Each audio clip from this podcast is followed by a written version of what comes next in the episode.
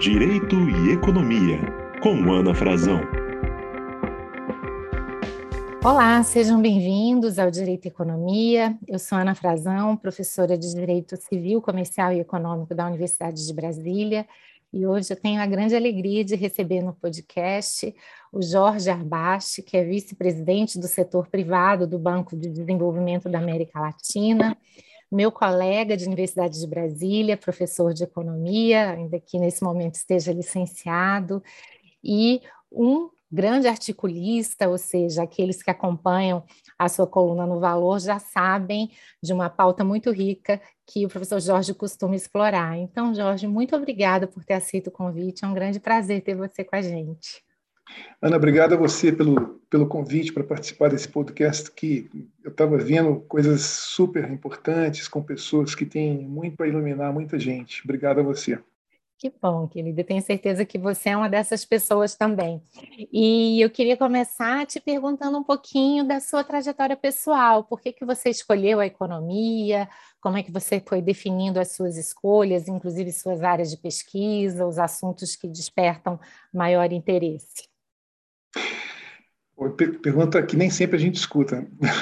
É bem interessante. Olha só, é, meu pai tinha uma, uma, uma, uma tecelagem em uma fábrica de, de roupas, quando enfim, quando, quando eu morava em Juiz de Fora. Tal. E eu, eu ia sempre na fábrica dele. E, uhum. e, e, uma coisa que me chamava muita atenção era, era a produção, de ver a produção, de ver máquinas e pessoas e aquilo lá desde pequeno me, me, me, atraía muito. Eu, eu ia para a fábrica e ficava passeando na fábrica, vendo as pessoas e junto com, com aquilo, eu comecei a observar as pessoas trabalhando. Começou a me chamar a atenção também, os funcionários, a interação de funcionários com as máquinas, é, a relação trabalhista, é, coisa um pouco não própria de menino pequeno, mas aquilo me chamava muita atenção. E, de alguma maneira, aquilo lá foi, foi uma semente para que me provocou é, com tema com temas que, de alguma maneira, são pertinentes ao mundo econômico. E aí, um pouquinho depois, eu comecei a ler o Jornal do Brasil, que meu pai assinava. E, e, e, um pouco em razão dessa coisa de eu ir na fábrica, ver os, enfim, a comunidade lá da qual meu pai participava, começava, eu chegava o jornal, eu ia direto para a parte de economia e devorava aquilo tudo.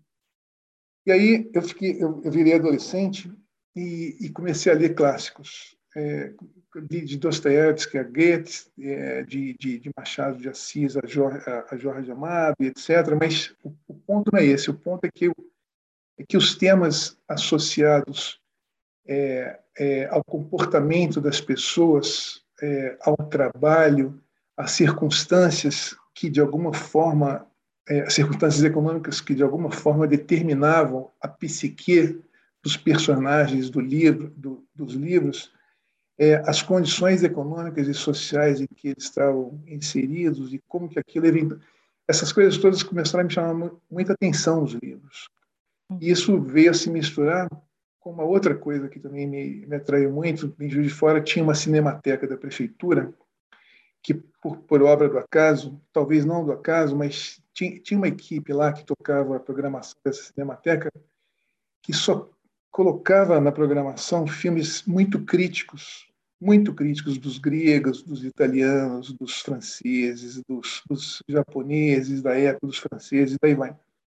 É, e filmes sempre muito provocativos, do ponto de vista da condição humana, do ponto de vista dos grandes conflitos, e, e eu, eu, devorava aquilo tudo. Então, esse caldeirão todo aí me acabou me entorpecendo do, do, do ponto de vista é, positivo, e eu acabei mexendo com o movimento estudantil ainda no segundo grau, e, e não deu outra.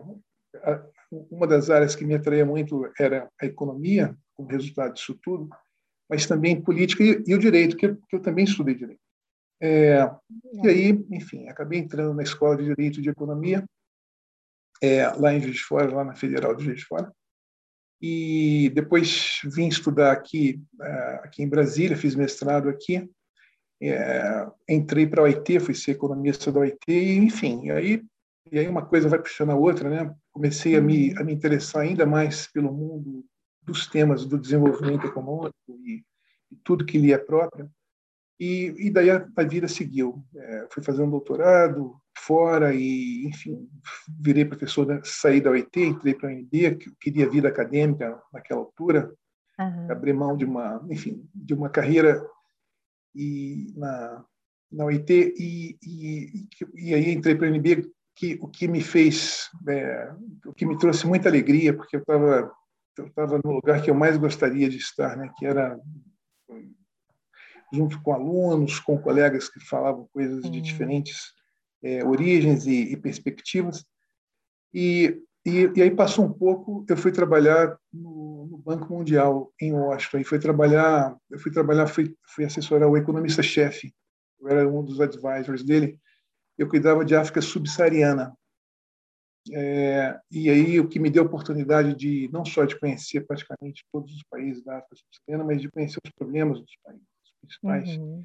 os problemas mais mais agudos desses países, né? desde fome crônica até problemas institucionais, etc.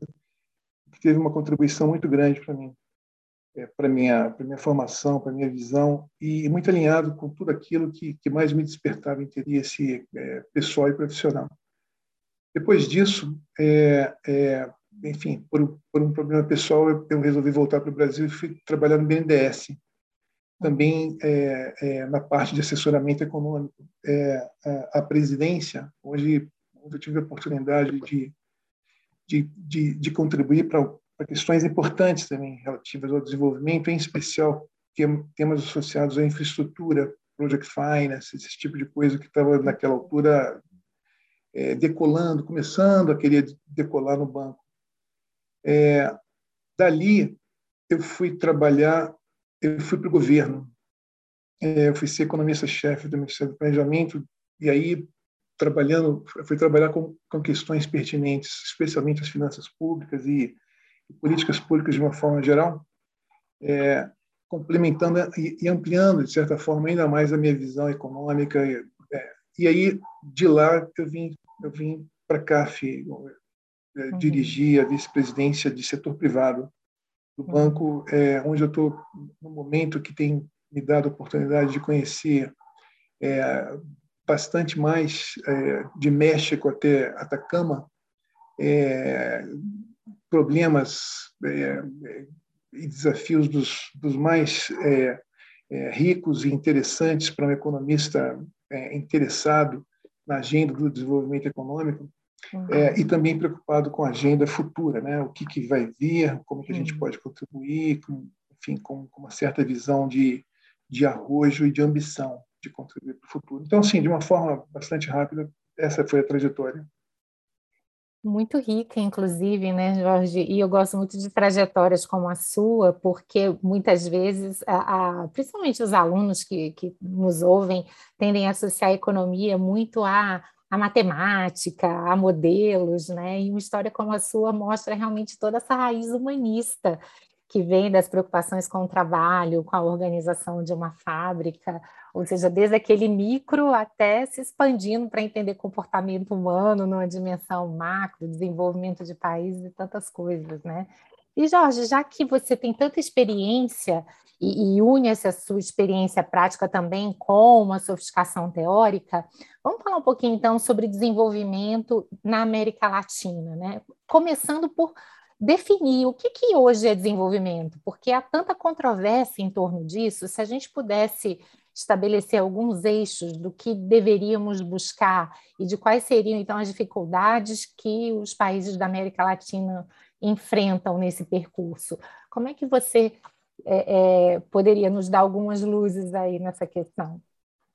Olha, é, é essa, essa talvez de todas, é, eu acho que, que a agenda do desenvolvimento, de, de todas as agendas que estão por debaixo do, do guarda-chuva da economia, é, na minha opinião, a, a, agenda mais interessante, mais rica e mais necessária é a agenda do desenvolvimento muito embora o próprio conceito do que seja desenvolvimento econômico social seja um, um, um, conceito controverso e que, inclusive, vem mudando ao longo dos últimos anos, é, porque ganha novos enfoques, ganha novas perspectivas e, e, E não só a, a, as, as, últimas é, duas crises ajudaram nisso, mas também novos desafios, como o desafio do, do, do, da mudança climática e, das, e da própria é, e, e das ODS também alteraram, vem alterando esse conceito. É, no entanto, é, se tem algo que segue é, no coração dessa agenda é, é a questão da pobreza é, é, do ponto de vista estrito e também lato. Né? Como romper com a questão da pobreza num mundo com tanta abundância de recursos, né? Uhum. É, esse, esse, esse é o ponto central. Agora, naquilo que é próprio da América Latina, como você perguntava, né? Quais são as, as maiores dificuldades imediatas? Eu acho que tem é, são muitas, obviamente, mas eu diria que tem pelo menos duas. Uma, é, e com uma visão mais de curto prazo, é, é, é, é tentar romper com o sectarismo político que está tão presente aqui na região hoje em dia. E por quê? Porque esse, esse sectarismo afeta muitíssimo as discussões de políticas públicas. Uhum. É algo tão fundamental para uma agenda de desenvolvimento econômico, combate à pobreza, combate à miséria, crescimento econômico mais sustentável e mais sustentado. Uhum. Outra questão que também é, me parece parte é, de, de, de, uma, digamos, de um short list de temas críticos é, é, é a menor ambição do que deveria ser, é, é, não de um país, mas de vários países aqui da região. Se vê é, é, de certa forma, com uma certa existe um certo grau de desesperança quanto a, a colocar a região é, numa posição mais avantajada na ordem econômica mundial. Então a gente assim, quando você olha por uma perspectiva desde o ponto de vista um pouco mais distante, com um pouco mais é, de frieza, é, um, uma coisa que claramente se vê é, um, é uma é uma limitada ambição. É, é, essa, a razão para isso são várias. Mas se você faz um paralelismo e para longe, pensa, pense numa outra região que até pouco tempo atrás se encontrava numa condição de, de, desenvolvimento econômico bastante limitado também, que é, que é uma parte da Ásia. E aqui, claro, eu estou falando, é, eu estou falando do próprio Japão, que passou por situações críticas, mas, mais, mas ainda mais é, de países ainda mais é, é, inspiradores para nós, como são os casos da Coreia do Sul, é, o caso da própria China, é, o caso do, do Vietnã agora é, e de outros países asiáticos.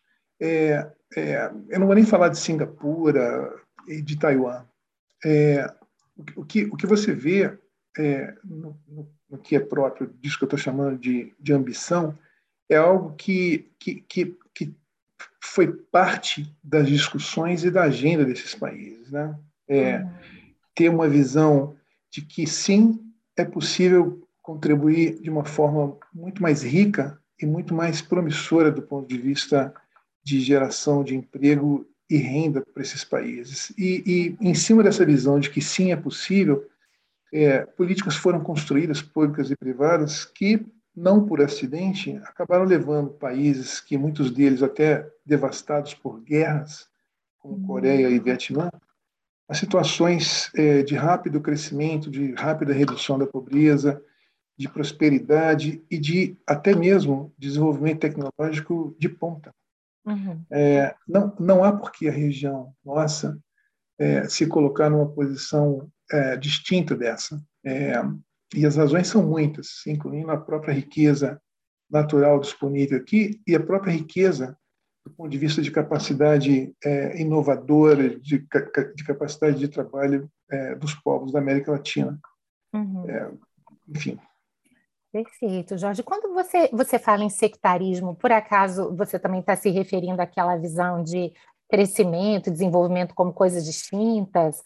Aquela ideia de que existe uma fórmula é, universal para crescimento, primeiro o bolo cresce, depois a gente se preocupa com distribuição de riqueza, redução de pobreza, ou, ou na verdade é um, um outro sentido? Esse, esse, esse é um outro tema interessante, mas é, eu me referia, quando eu falava em sectarismo, é sectarismo do ponto de vista político é, convencional, né? discussões entre os grupos políticos nessas sociedades que estão bloqueadas por diversas razões, uhum. inclusive por razões profundamente enraizadas em temas ideológicos, que dificultam, ou muitas vezes impedem a, a, a, a, discussão em torno de políticas públicas de interesse comum. Uhum. É, e, e, assim, a gente sabe a partir é, de várias experiências, é, é inclusive da África subsaariana, mas não só. É, Para quem gosta de, de, economistas como Daron Acemoglu, eu e, adoro. E, e, é, o Robson e, e, Danny Roderick e tantos que trataram desses temas institucionais é, com muita propriedade, eles mostram a, como que através dos tempos é, sociedades que tinham é, dificuldades é, em sentar e discutir temas de políticas públicas, discutir o futuro, é, são também sociedades que tiveram maior dificuldade de, de avançar é, no desenvolvimento econômico e também no crescimento econômico. E o contrário também era verdadeiro. É, então, então e, e, e, aí você tem casos distintos. No caso da África, de, de vários países da África, você tem problemas é, é, é, associados a, a a, a, etnias, em outros países você tem outros tipos de, de problemas, e aqui, e aqui na nossa região nós temos países, inclusive nesse momento, que se encontram nessa situação de, de, de, de bloqueios que dificultam discussões em torno das melhores políticas públicas. E, e não tem jeito, num contexto de muita restrição orçamentária, de grandes desafios, se tem algo que, que, que é fundamental, são boas políticas públicas. Uhum. E, e, essas boas políticas públicas só, só param de pé quando existe um mínimo de consenso entre aqueles que fazem as políticas públicas, sejam eles do legislativo, sejam eles do executivo. Uhum. É, é, um mínimo. É, e, e, por que, que tem que ter esse mínimo? Porque se você tem um sistema democrático onde os governos é, em, é, se sucedem, se uma política pública é minimamente é, é, vista como algo de interesse público e, e, minimamente acordado, o próximo governo vai provavelmente alterar aquela política ou até mesmo uhum. é, é, negá-la. E, e, aí trazendo todo um outro tema de descontinuidade de políticas, e no final das contas, o que, o que tende a acontecer é, é uma postergação de agendas a favor do crescimento e o desperdício de recursos tão escassos nos países pobres, nos países em desenvolvimento. Uhum. Então, assim, se, se, se para um país europeu, para o Japão, etc., é, essa capacidade de discutir políticas públicas é fundamental, é, tente, tente imaginar quão mais fundamental seria ou é para um país com menos recursos disponíveis. Uhum. Que é muito mais importante, porque cada um real ele é, ele é ainda mais escasso e a melhor alocação desse desses poucos reais é, é, é, é, ainda mais fundamental. E a eficiência no uso desses poucos reais é ainda maior. Uhum. Então, então, é, é então é, essa capacidade de, de, de, de, de se discutir, elaborar políticas públicas, me parece um, um tema fundamental. Uhum. E um, um, outro tema, aproveitando, e para colocar um outro tema também, que é controverso, já diziam de, de antemão, é, é, depois desses tantos anos trabalhando com, com, com, a agenda do desenvolvimento, eu trabalhei muito também com, com tive a oportunidade de trabalhar com o Banco Mundial com, com China e Índia também. Tem, tem experiências também com eles, né, de projetos e outras coisas.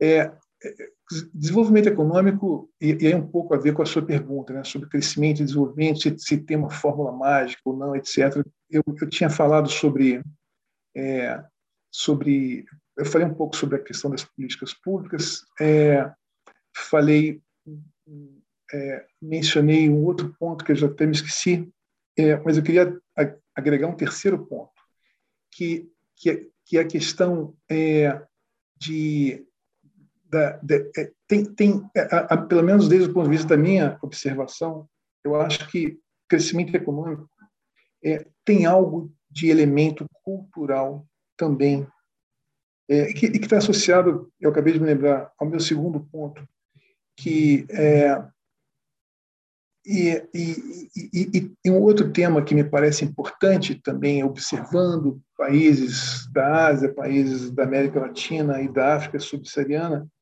é algo que também salta aos olhos a importância das lideranças. É, sejam elas lideranças políticas, mas sejam elas também lideranças de outras naturezas nos países. Né? É, é difícil você contar uma história de, de sucesso econômico em que as elites as, as distintas elites, podem ser intelectuais, sociais, movimento da sociedade civil, o, do, do, empresariado, lideranças políticas propriamente dito, enfim, é, onde, onde não houvesse uma liderança com uma visão de futuro e, e, e, e, formulando em torno dessa visão políticas que, sim, iriam trazer benefícios para ela própria, a elite política, ou a, a elite propriamente dita, mas também para o coletivo, né, para aquele uhum. país. É, isso, isso, é algo muito próprio. Para quem gosta de ler história econômica, é, isso é algo que se confunde. Uhum. É, a visão da liderança com a visão. Com a, existe uma correlação clara, tem, isso é uma evidência empírica. É, então, então, você tem algum elemento que, que é controverso, mas algum elemento cultural, algum elemento de visão é, política estratégica, algum elemento de capacidade das lideranças formularem políticas uhum. é, e fazerem as pessoas é, se sentirem parte daquele projeto é, e não promover uma visão antagônica né, de que o crescimento é, ou o desenvolvimento econômico é algo próprio ou pertinente a uma parte daquela sociedade. Uhum. É, então, então, essa capacidade de vender um projeto e de promover em alguma medida um desenvolvimento inclusivo, em alguma medida, Sim. não é na medida ideal, é, é, é algo que ajudou a explicar é, é, algumas das histórias da, da, da, é, dos Estados Unidos, né? não é uma história única, e inclusive do ponto de vista geográfico, é, ajudou a explicar é, é, algumas das histórias de sucesso da Europa no século XVIII e XIX, uhum. ajudou a explicar é, é, Japão, ajudou a explicar, ajuda a explicar Coreia, ajuda a explicar é, com todas as suas nuances, de alguma forma, o próprio caso da China hoje em dia. Uhum. E, e, e, Jorge, qual é o papel do Estado, então, nisso tudo? Né? O Estado é, é, é um ator, digamos assim, central e estratégico para essa organização, para esse incentivo, até para a coordenação do que você falou lá na frente de ambição? Então, é, essa, esse é um dos grandes temas é, entre os economistas, mas também entre os politólogos, entre, entre, entre os pensadores da, da, das ciências sociais, das ciências humanas, em, de uma forma geral. Né? onde está o Estado, onde está a sociedade, onde está o setor privado, etc. Né? Se existe sombra de um ao outro, se, se existe algum tipo de, de, é, de crowding out, né? porque eu estou aqui, eu estou te expulsando, esse tipo de coisa. E, e, de uma forma geral, eu acho que isso tudo é um falso dilema. É, e por quê? Porque é, também, de uma forma geral, o que a gente, independentemente da minha visão pessoal, mas o que a gente aprende da própria história econômica é, e, e, e, dos próprios fatos de hoje em dia também é que é que os papéis do Estado e, e da, do setor privado ou da sociedade civil, se você quiser, é, eles, eles se complementam. Né? As sociedades que melhor encontraram uma fórmula de combinação de interesses, uma visão de complementariedade, de sinergia entre esses dois, entre aspas, entes, são sociedades que, que normalmente foram mais adiante. Né? Então, é, e, e, e, não é, e, não é, preciso ir muito longe. Né? Veja, veja o que passou para falar de coisas muito, muito atuais. Pense, pense no que passou com a crise de 2008, 2009, a crise nos Estados Unidos, Lehman Brothers, etc. E pense agora nessa outra crise, a crise do Covid, etc. É, nas duas, é, se ressaltou muitíssimo a importância do Estado, é, do, do, intervencionismo do Estado como é, instrumento fundamental para trazer é, é, as condições que iriam favorecer a saída dessas crises, que é o que está acontecendo hoje, inclusive, com, com o Covid. Mas uhum. normalmente acreditamos que, que, que o mercado, para aqueles que acreditam que o mercado se ajusta naturalmente, que falhas de mercado são, são é, exceções e não regra, e que, que a liberdade de movimento é, de decisões, etc., são suficientes para muitas vezes solucionar problemas, inclusive graves. O que a gente viu com essas duas crises, que são apenas uma forma simbólica de expressar essa ideia, mas a gente tem séculos de histórias que mostram algo é, similar, é que é que é, é a, a, capacidade de um Estado coordenar é, é, é em especial em momentos de crise, é fundamental para a estabilidade social, política e econômica. Uhum. É, é, isso, isso, isso me parece pouco, pouco, é, é, é pouco questionável. É, tem a gente que, que questione. Quando a gente vai para, para, para momentos de não crise econômica, o que a gente também vê é uma combinação de, de, de interesses entre Estado e setor privado é, que ajuda a explicar de novo é, muitas das histórias de sucesso desses países que eu acabei de mencionar. É, é difícil você imaginar. Eu não vou nem falar de, de, de, de Europa é, ou de Escandinávia, mas pense no caso é, da Coreia do Sul. Eu também não vou falar de Japão. Pense em países que, que são que, que têm um desenvolvimento econômico mais recente. É, é impossível você imaginar, entender o caso da Coreia do Sul, por exemplo, sem você entender o, o papel muito importante do Estado na economia, é, uhum. ajudando a, a, dirigir os investimentos, a formar mercados, criando as condições financeiras para que para que é, para que as coisas se movessem, ajudando a desenvolver o capital humano e, e, e as capacidades técnicas necessárias para esse processo, ajudando a financiar áreas de alto risco como como é pesquisa e desenvolvimento, a ciência é, é, uhum. bruta em geral, nas suas primeiras fases, que são altamente arriscadas. É, é, é, é, histórias como a da Coreia do Sul jamais aconteceriam sem a presença do uhum. Estado na economia. Né? Uhum. O, o, desafio não é esse. A questão não é, Estado versus setor privado. Isso é um falso dilema. A uhum. questão é como você combina esses dois, essas duas áreas, esses dois entes, se você quiser, de, de tal forma que eles trabalhem otimizando os interesses de todos, otimizando os interesses. Então, em alguns momentos, você vai precisar de mais Estado, mais intervenção, como é o caso hoje, uma crise sanitária profunda, crise econômica, social profunda, etc. É, é, é razoável que o Estado interfira mais em, momentos de não crise. É razoável que o Estado tenha uma intervenção menor e mais estratégica, mais regulatória, uhum. Mais na base dos incentivos, etc e, e, e esse balanço, esse equilíbrio, a busca dessa otimização é algo que cada sociedade vai aprender a fazer a, a, a sua própria maneira, porque os países são distintos, os seus estados têm formações distintas, seus próprios setores privados também têm formações distintas, você tem questões culturais, tem tudo que a gente falava antes sobre a capacidade de formulação de políticas públicas de interesse comum Uhum. É, onde, onde não há essa capacidade, você tem um bloqueio nessa discussão de, de combinação ótima de Estado e sociedade, e sociedade civil, Estado e setor privado. Uhum. É, é, enfim, então, eu, eu acho que o grande desafio aqui é como você encontrar essa capacidade flexível de, de, de Estado e setor privado é, trabalharem juntos em favor de um interesse comum, não em uhum. favor de interesse de segmentos, porque uhum. isso tampouco para de pé.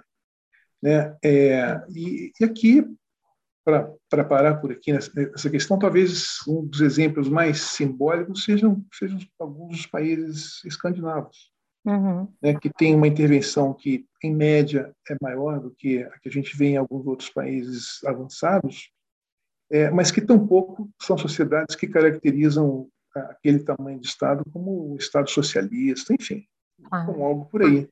Uhum. É, é, E, e, Jorge, como é que você tem visto o debate econômico hoje, após a, a, a, pandemia? Né? Porque, mal ou bem, a gente tem todo um mainstream econômico, e principalmente nos últimos, das últimas décadas, que acaba passando sempre essa imagem de que o governo é o problema.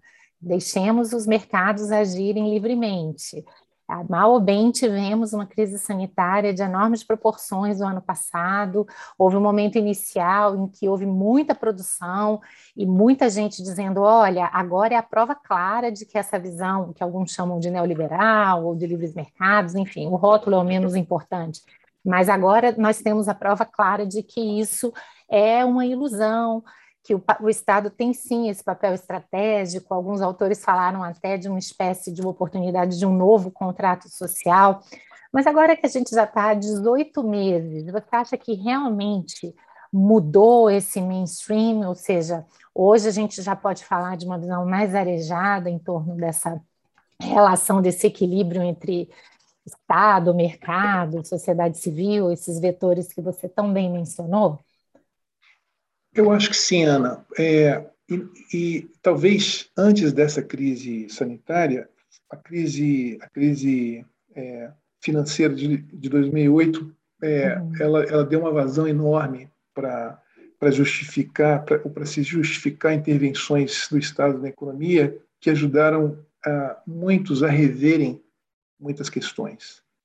É, com a crise do Covid, é, é, essa discussão se tornou ainda mais rica e, e, e, se ampliou o debate, por exemplo, sobre o uso é, é do balanço fiscal como instrumento fundamental para se superar crises econômicas.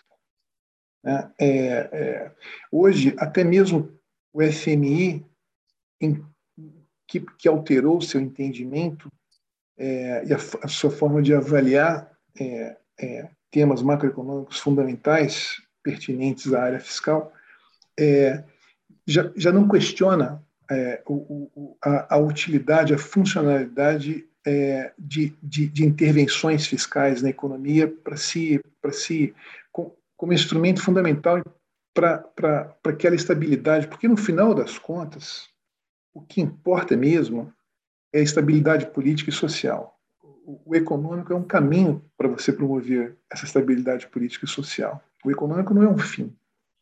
O econômico é um instrumento para você trazer.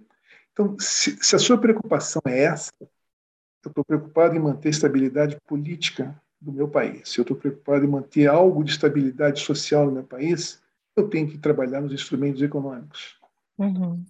É, a questão, a, a questão é, e, e, e, e e passamos hoje é, por um grande revisionismo em torno disso, né? em torno é, das políticas, da, da, das, digamos, das discussões convencionais sobre política fiscal, sobre política monetária. É, há um amplo revisionismo, inclusive nos departamentos é, de economia é, mais é, destacados dos Estados Unidos e da Inglaterra, se você quiser. a gente já uhum. superou essa fase e, e, essa visão que era muito própria dos anos 70 e dos anos 80, né? que, que a gente tinha uma coisa muito conservadora, muito conservadora de um lado versus uma visão muito heterodoxa de outra. É, hoje, para também não ir longe, é, veja o que está acontecendo nos Estados Unidos e na Europa. Eu não, eu não, vou nem falar de Ásia, onde essa uhum. visão de Estado é distinta de Europa e Estados Unidos. Uhum. É, hoje, é, é, os Estados Unidos estão promovendo políticas industriais inclusive convencionais, que até Exato. muito pouco tempo atrás era, era visto como algo próprio de um país emergente, é, com visão heterodoxa e etc. E, na verdade, é, essa política industrial ela, ela não é o, o principal é, é, símbolo desse maior intervencionismo na economia nos Estados Unidos. O principal símbolo é a política de profunda intervenção do Fed na economia lá na crise financeira, que através do seu balanço, balanço do Banco Central passou a intervir na economia com centenas de bilhões de dólares por muito por muito tempo para trazer a estabilidade. E o mesmo acontece, inclusive, hoje também. Então, uhum. assim, a, a, gente, a gente tem em, em economias é, que de alguma forma são vistas como economias com visões econômicas muito ortodoxas, é, são também economias que hoje praticam políticas é, econômicas ultra heterodoxas. É, eu não vou nem falar, pegue o caso da Europa. A Europa já há muito que vem defendendo políticas ativas na área industrial, políticas ativas na área do, do, do comércio é, e tantas outras políticas ativas. É, é, no, no, fundo, há uma discussão um pouco rebuscada, eles mudam de nome, mas no fundo são políticas ativas setoriais. Uhum. É, se você quiser é, pensar, por exemplo, na, na, na justificativa do governo o, o, da, da União Europeia colocar dinheiro em políticas industriais ativas. E aí você inventa o um nome e chama de Mission Oriented Policies. No final das contas, é política de intervenção convencional e ponto final. Né? Mas uhum. a gente dá esse nome e tantos outros nomes.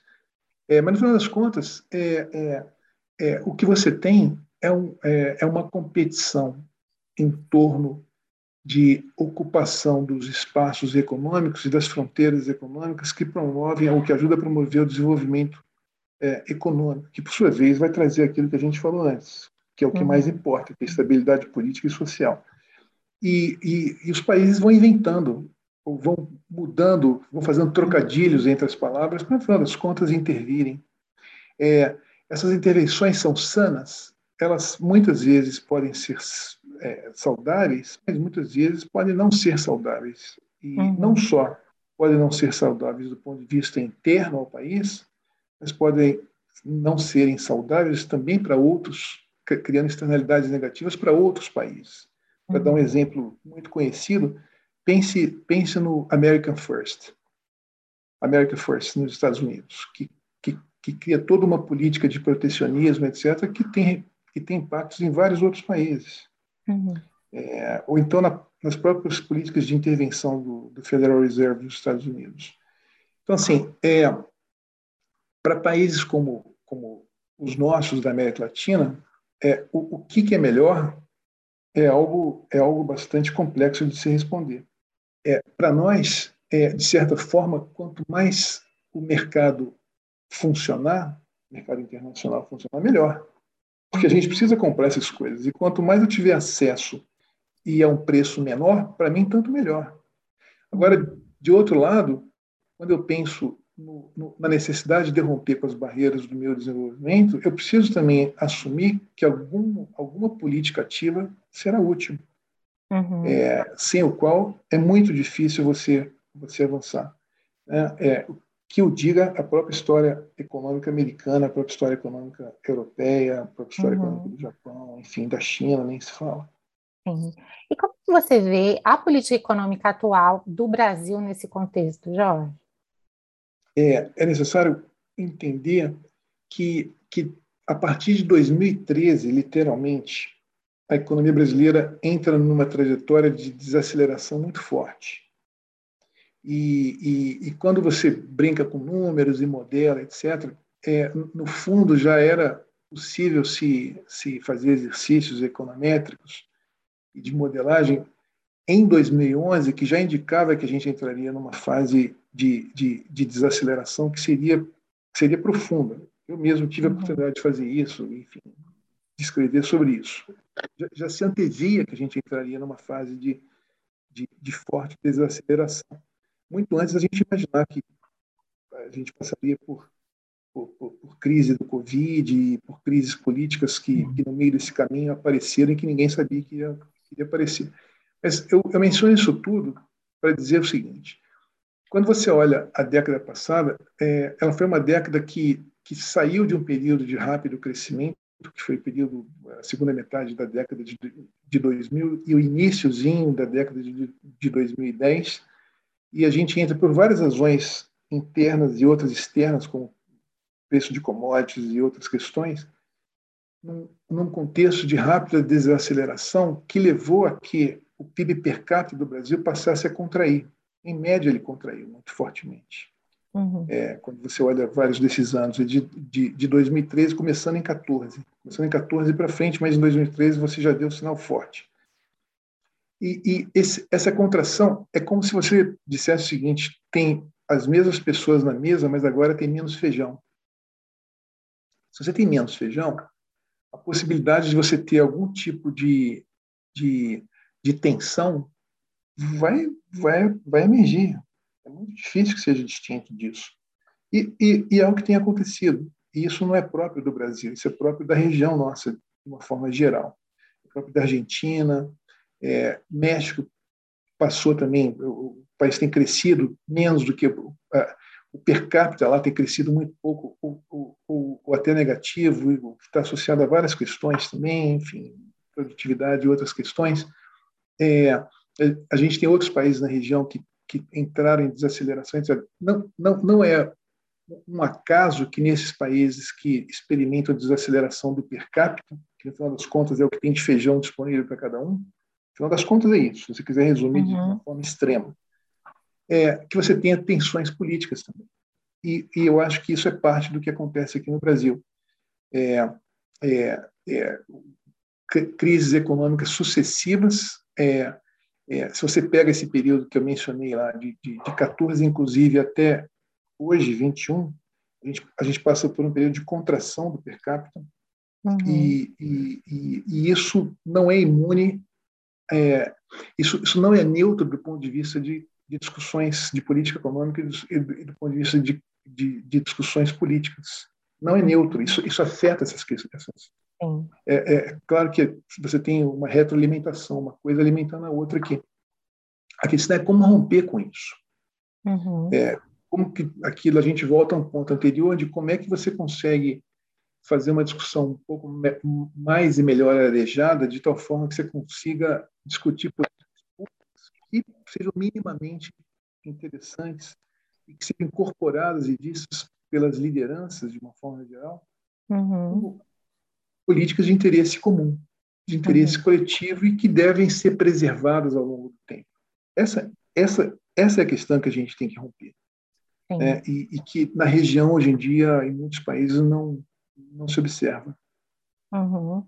É porque eu particularmente noto também uma, uma, certa dissonância de discursos, né? Porque enquanto parece que o mundo está pensando nesse arranjo mais inteligente entre Estado e mercado, pelo menos o discurso aqui, que inclusive está exteriorizado em várias reformas legislativas, é vamos tirar o Estado do cangote das pessoas, livres mercados, deixemos que os mercados né, façam o seu trabalho.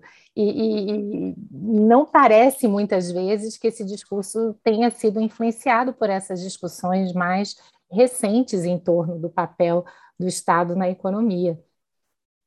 Eu, esse, é, eu acho desse diagnóstico. É, eu acho que isso cai, cai um pouco num, num, tema que a gente até já falou é, é, um pouco antes, que, que, que é um pouco da, das discussões de ciclos institucionais que, que discute muito bem o Daron Acemoglu, os seus, uhum. os seus coautores, né? Como que em contextos com alta tensão você você tem a formulação de políticas públicas que que, que, que vão se sucedendo em razão de, de ciclos eleitorais, etc., que, que são antagônicas de umas às outras. Uhum. Então, e, e, com o, o, o, efeito final muito ruim. Porque você perde, você tem ineficiência no uso dos recursos, etc. É, a gente, de alguma forma, a gente que eu digo, não Brasil só, mas de alguma forma na América Latina, a gente chegou um pouco atrasado, a gente está chegando, a gente é um pouco late comer, né? Como a gente, um termo técnico que a gente usa muito em economia, é, dessa própria discussão sobre políticas ativas.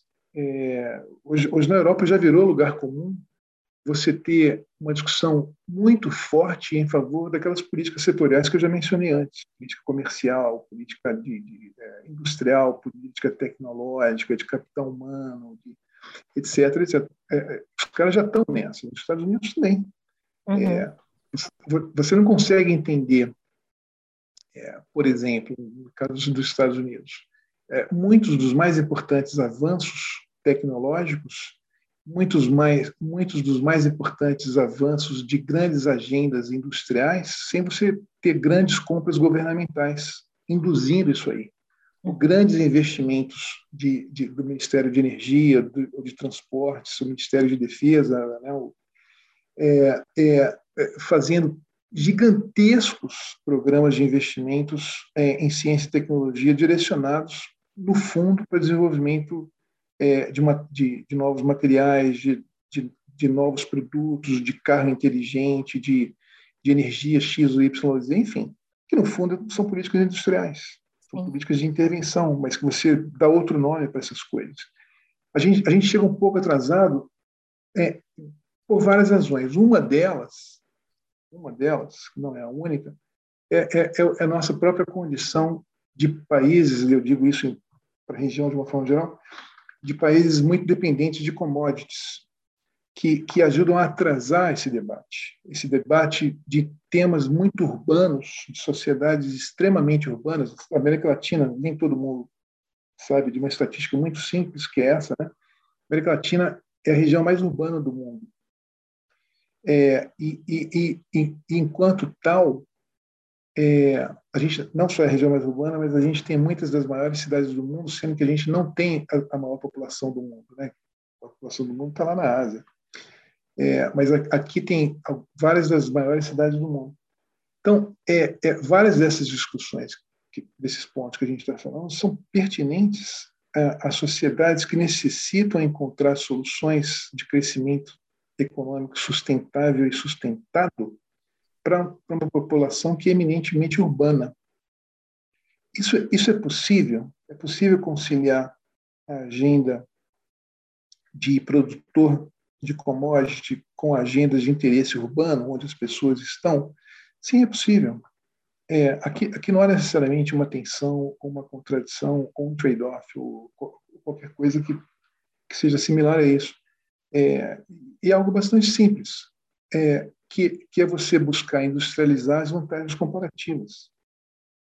Como é que você faz das suas vantagens comparativas, como pode ser o cobre, o minério de ferro, ou a água, ou, ou terras férteis, ou, ou, ou, tantas outras que são próprias aqui da região, é, como ponto de partida e não ponto de chegada de, de, de, de cadeias de valor que vão empregar pessoas, que vão ajudar a desenvolver novas tecnologias, a desenvolver inovações.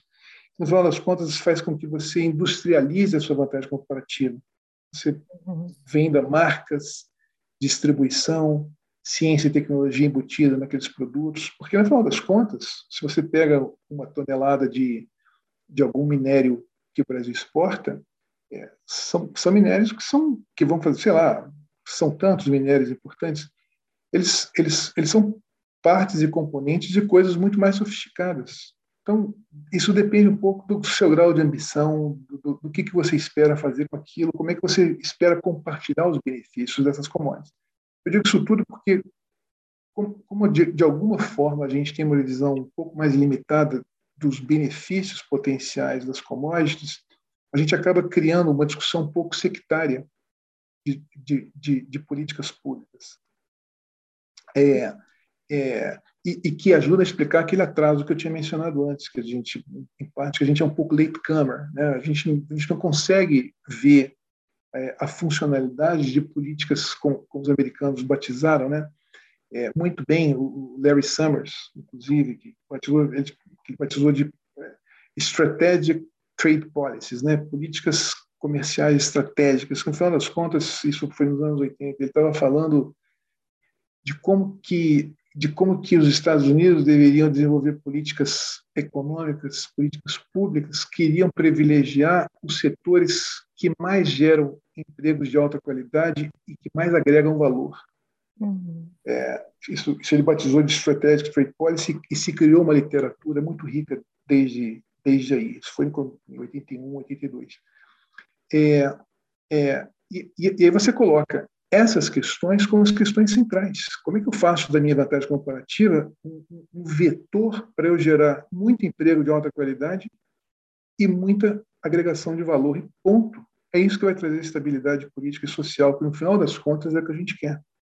Uhum. É, é, é, e, a gente agora, enfim, é, é, a, a, resposta para isso não é a resposta simples, mas, mas é a resposta que a gente tem que tentar dar.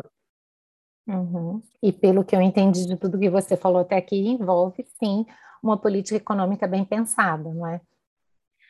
É, é, é fundamental, inerente, é, é, é, que existam essas políticas públicas combinadas com os interesses privados. Afinal uhum. de contas, não, não haverá investimento num, num, país, não haverá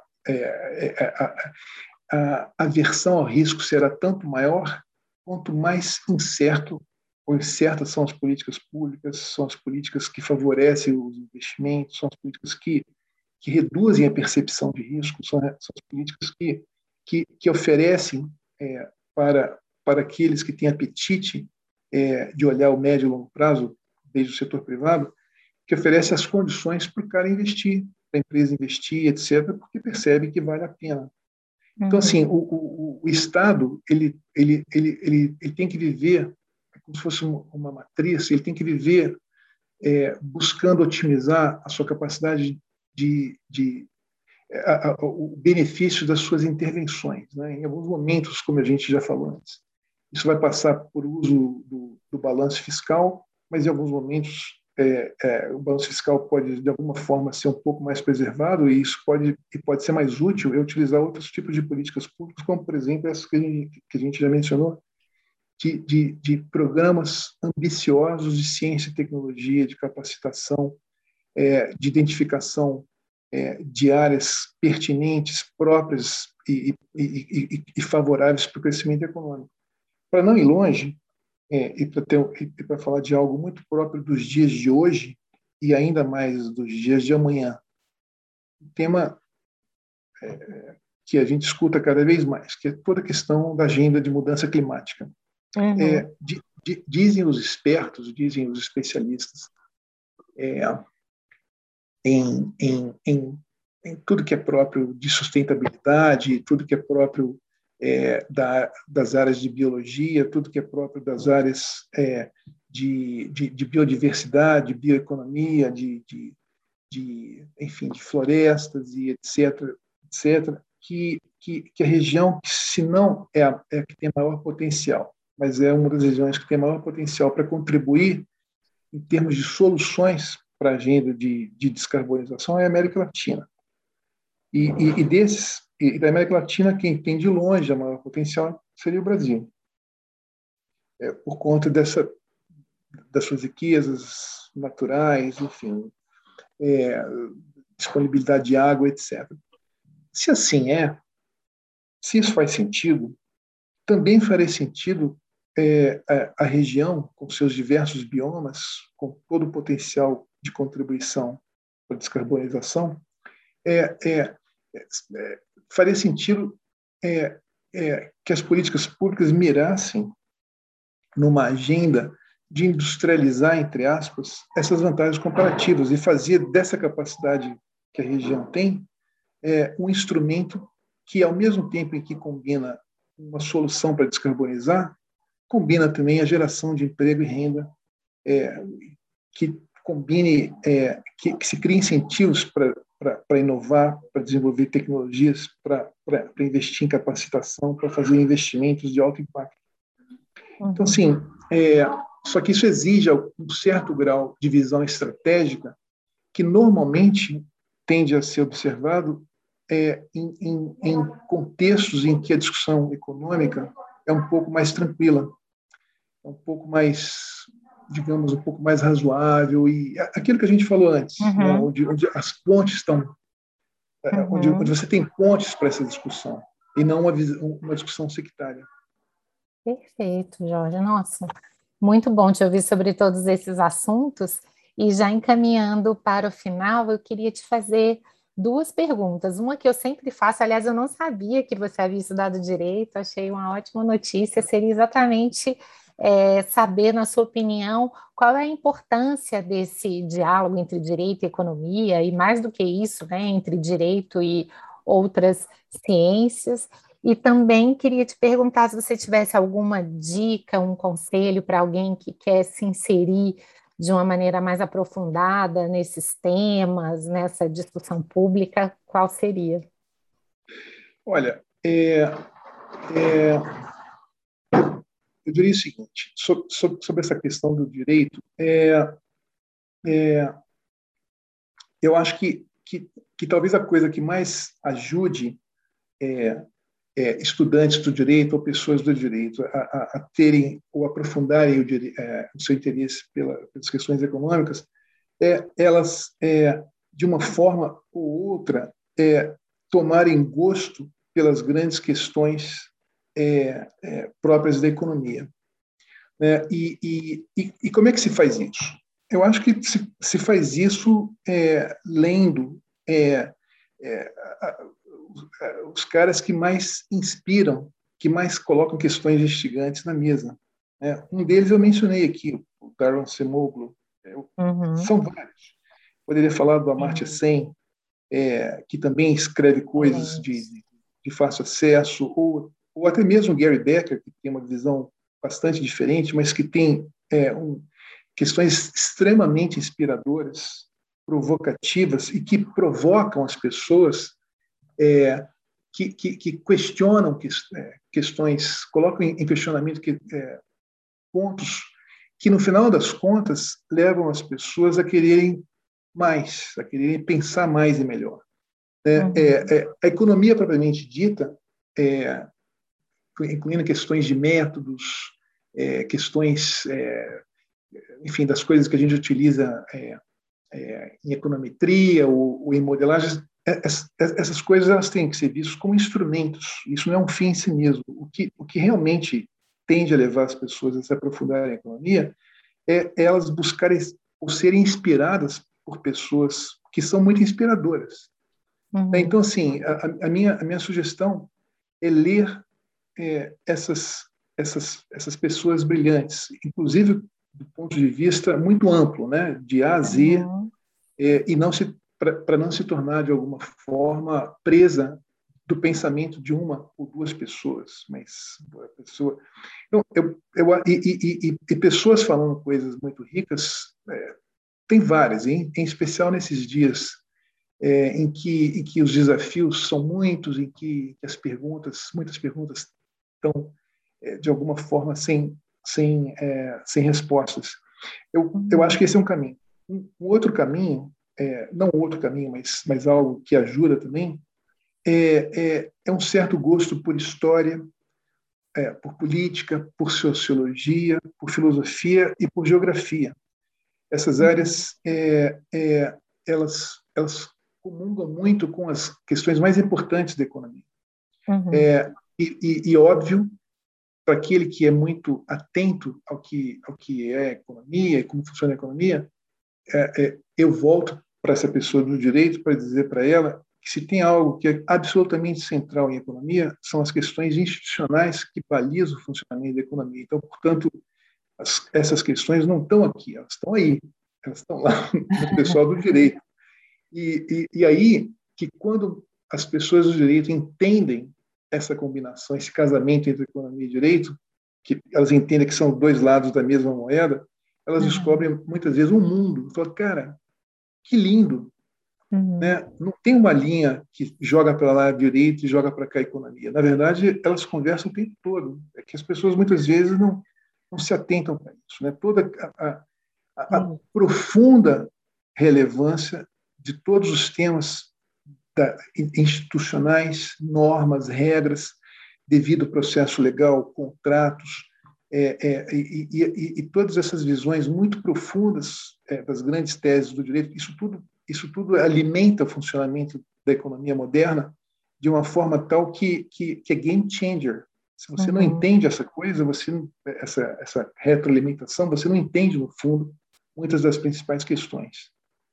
Muito bom, Jorge. Você falou anteriormente uma coisa que eu achei muito interessante. Você falou como se fosse algo absolutamente banal, mas que, na verdade, eu gostaria de ressaltar, que é esse caráter instrumental da economia, né? Como você disse, olha, a economia é um instrumento para a gente buscar uma estabilidade democrática, uma estabilidade social, um desenvolvimento inclusivo, e eu acho que isso muda muito a forma como a gente vê a economia e também o direito, que, ao meu ver, também compartilha com a economia esse caráter instrumental, ou seja, a gente precisa saber exatamente onde a gente quer chegar e a partir daí pensar nos instrumentos para nos Sim. orientar nesse caminho, não é? Sim, totalmente de acordo. Maravilha, Jorge. Olha, um grande prazer ter você aqui com a gente. Foi um momento extremamente rico. Com certeza os nossos ouvintes vão poder aprender muito com você. Parabéns pela sua carreira, pela sua trajetória. Muito sucesso aí. Continuamos te acompanhando. Tá bom? Muito obrigada. Ana, Ana obrigada a você é, por essa oportunidade para dialogar com você e com seus ouvintes.